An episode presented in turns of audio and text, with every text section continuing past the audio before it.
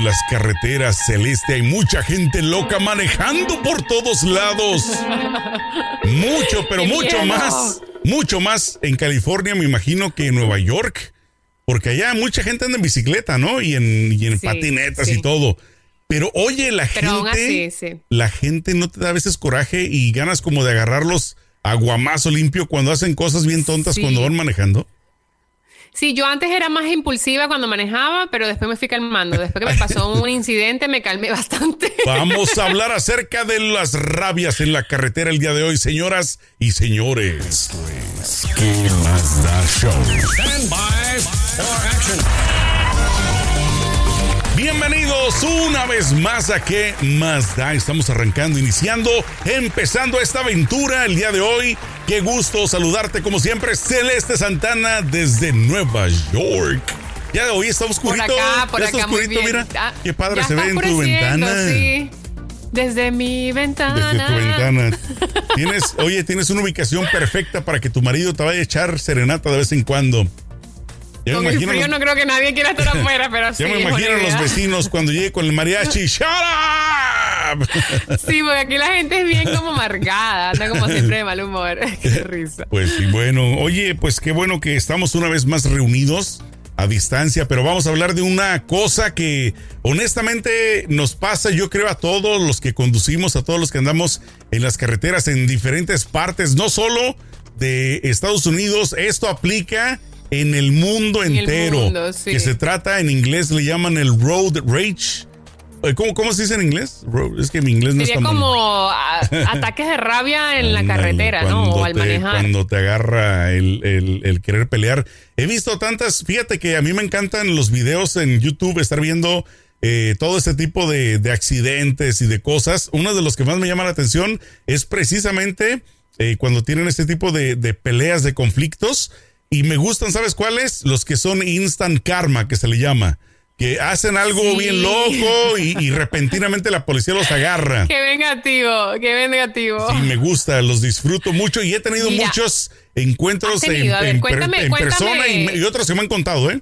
No todos han sido míos. cuéntame el peor que te ha pasado. Que tú dijiste, Dios, me tengo que echar dos calmadas. Mira, te voy a decir una cosa. Uno de los peores. O o lo mato. Una de las peores situaciones que yo tuve una vez eh, en mi vida, digamos así que recuerdo, es que tú sabes que yo ando en mi moto, ¿no? Súbete a mi moto, yo ando por todos lados en moto, porque en Los Ángeles, si tú andas en auto, o sea, bueno, hoy en día con la pandemia ha bajado muchísimo el tráfico, pero antes de la pandemia, si tú querías ir de punto A a punto B en auto, te tardabas dos, tres, cuatro, cinco horas. En la moto rápido, porque prácticamente va a ser medio del tráfico.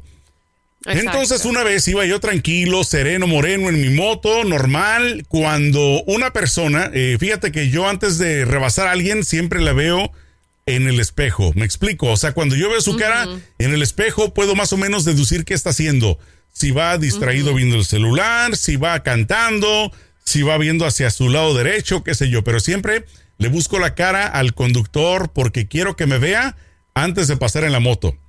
Entonces, en esta ocasión, yo le veo la cara a una persona que me vio cuando iba a pasar yo en la moto y cuando iba a pasar, se me cierra.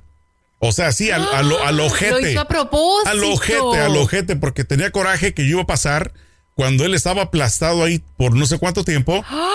¡Qué desgraciado! Te pudo haber matado. Exacto. Entonces yo cuando veo que me ve y me cierra, entonces yo me detuve, pero si no me detengo, me tumba. Entonces me dio un coraje, o sea, que me ardió. Celeste, ¿a quién no le diera coraje en ese momento? Entonces, obviamente, paso número dos, me le pongo a un lado y le empiezo a aumentar su Mauser, ¿no? Y yo, pues, ¿qué onda? ¿Qué traes? ¿A qué hora sales por el, el qué? Así me puse a decirle de cosas. Al tú por tu bájate, bájate, bájate, párate. Ahorita nos agarramos. Y el tipo, en vez. No, espérame, es que el tipo, en vez de decir disculpa, no te vi, entre comillas. claro. Me, me, me, me, estaba mentando también la madre, ¿no? Estábamos ahí. El punto es de que yo me hago para acá con la moto y me hago hacia él y, y fue como una reacción instantánea que con el pie yo siempre que ando en moto recomiendo traer buenos zapatos. Yo siempre uso botas, pues con la bota que le pego a la puerta, ¡paz!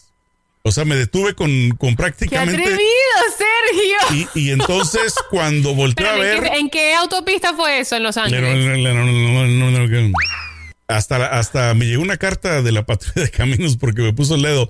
Pues pero, pero sí, fue ahí en el centro de Los Ángeles. El punto, el punto es de que prácticamente. con la bota. Sí, con la bota a la puerta y pues sí, cuando volteé a ver. El, tráfico no iba tan rápido, oh, ¿no? Iba como lento, no, hasta 10 ah, millas. Ah, entonces claro. No, es que te digo muy, muy despacio.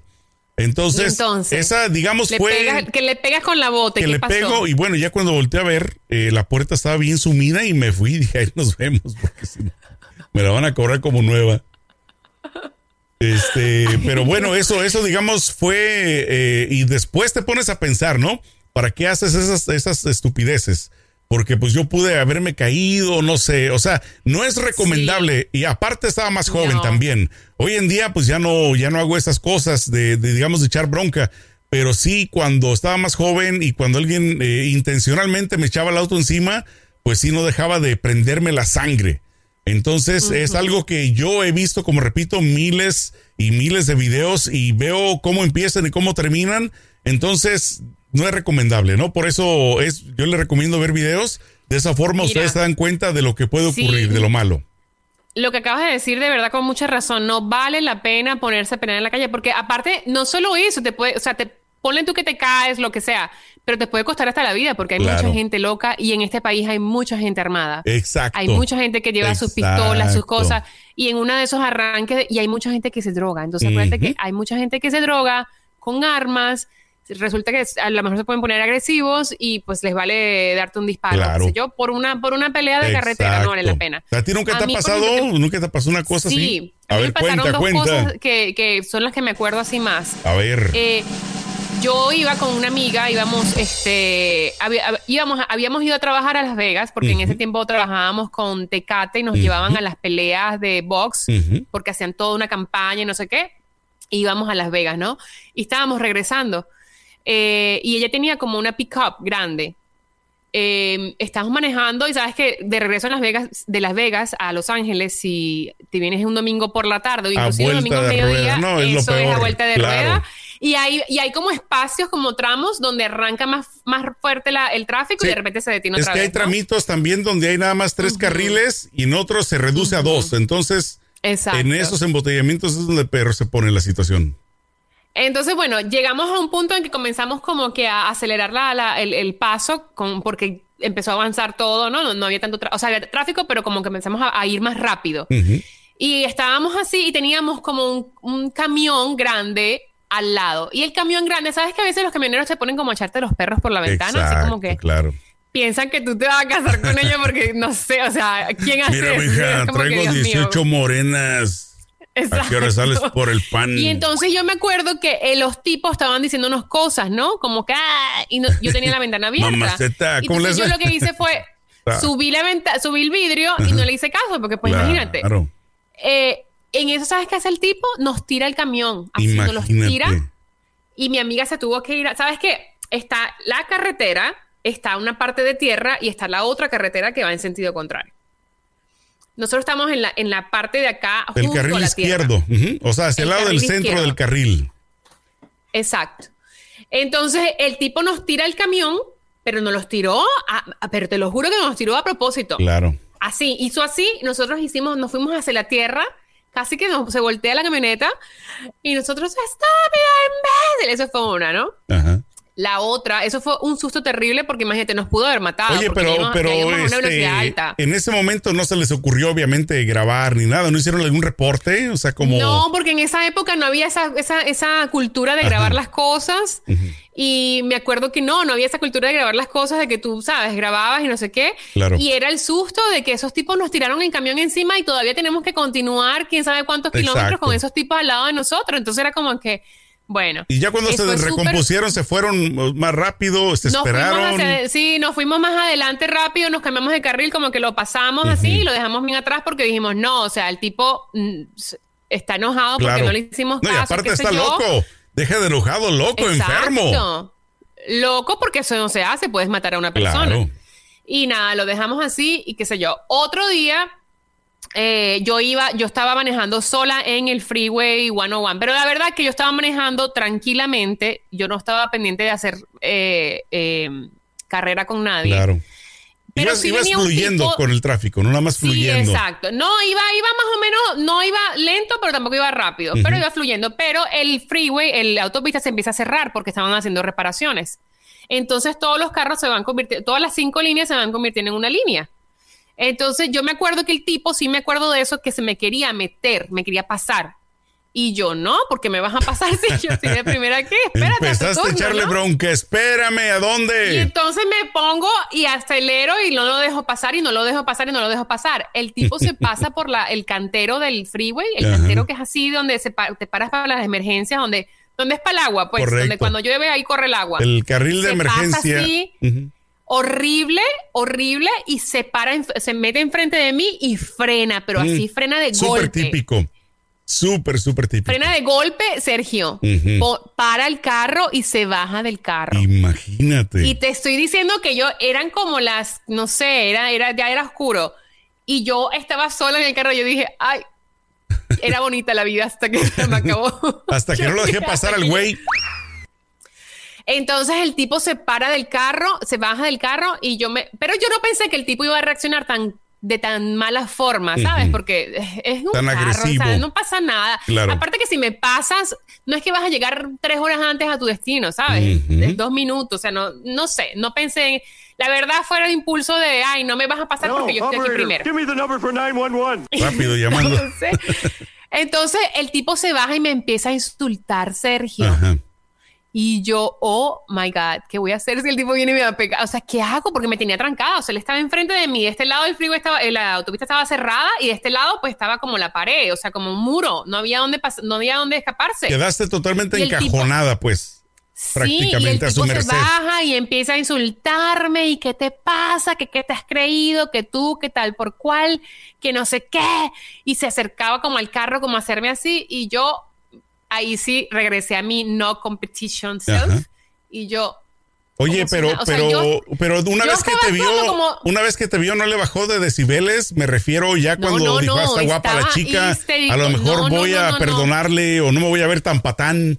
O sea, le valió. No, ¿Sabes lo que pienso yo? Que Ujú. el tipo estaba drogado y, y- y la gente bajo las drogas pues puede reaccionar de muchas formas y yo creo que una de las formas que pueden reaccionar es agresividad.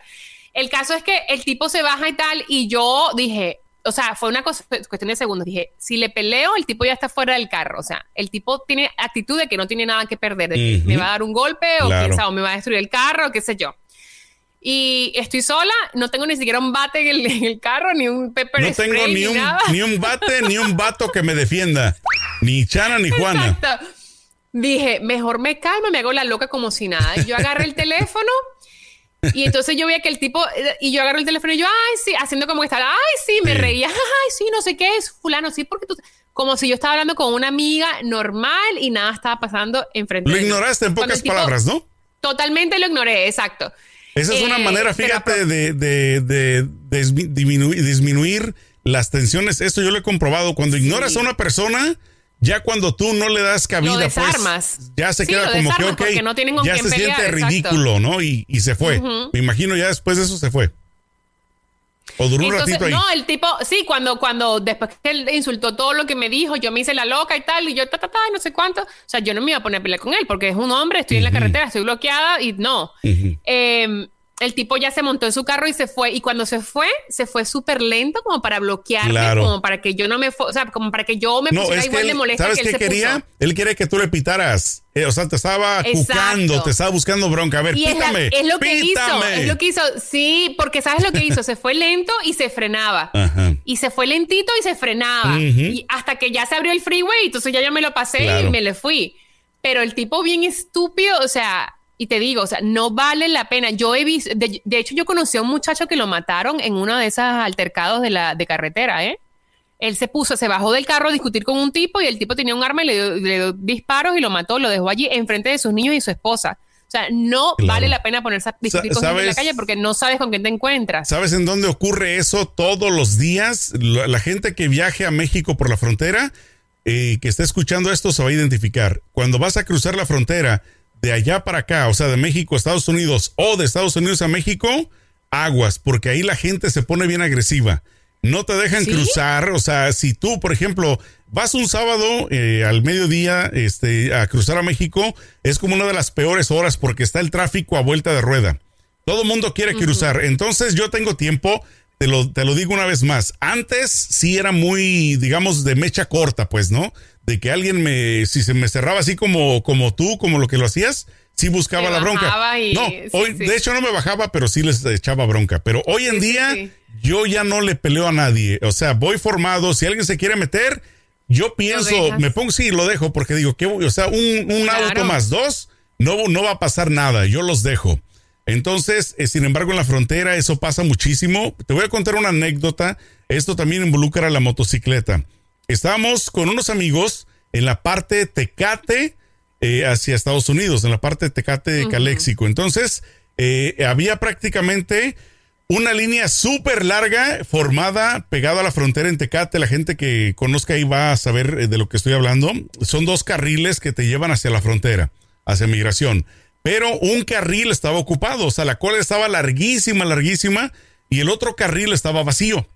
Entonces, cuando iba yo en la moto, les digo a mis amistades, oigan, quédense formados ustedes aquí en la cola, y yo me voy a ir al centro este, de Tecate con mi esposa, vamos a ir a comprar pan, vamos a ir a, digamos, a perder tiempo, porque en la moto pasamos rapidísimo en lo que ustedes están formados, ¿verdad? Los dejo formados, porque aparte es como, como cerro, o sea, es como te formas y tú ves el tráfico, pero adelante tú no sabes lo que está pasando.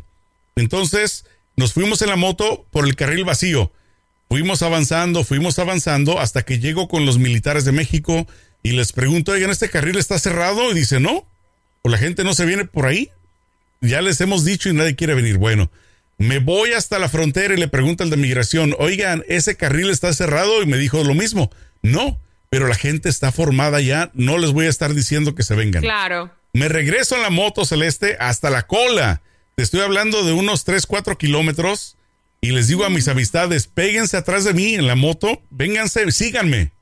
Y entonces me siguen y toda la gente se nos quedaba viendo, ¿no? Como si fuéramos este. Como si era este escolta. Exacto, como escolta, literal. Exacto. Entonces todos se quedaban viendo, oye, el de la moto, ¿dónde los lleva?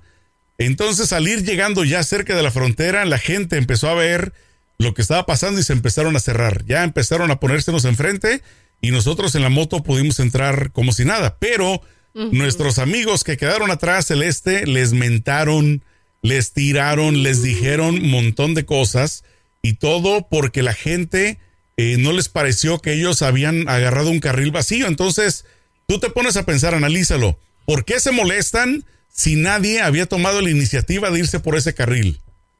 Exacto. Si está vacío, ¿por qué te enojas? O sea, si no se te prendió el foco, pues ya es tu problema, ¿no?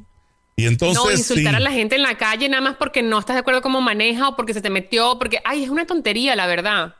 Totalmente. Y no te ha pasado otra. En Los Ángeles pasa mucho que la gente está como muy malhumorada cuando maneja. Ah, no, olvídate. Y, pues hay, como, ese sentido de, competencia de que no me vas a pasar y que no sé cuánto. Y, y es una locura. Sí.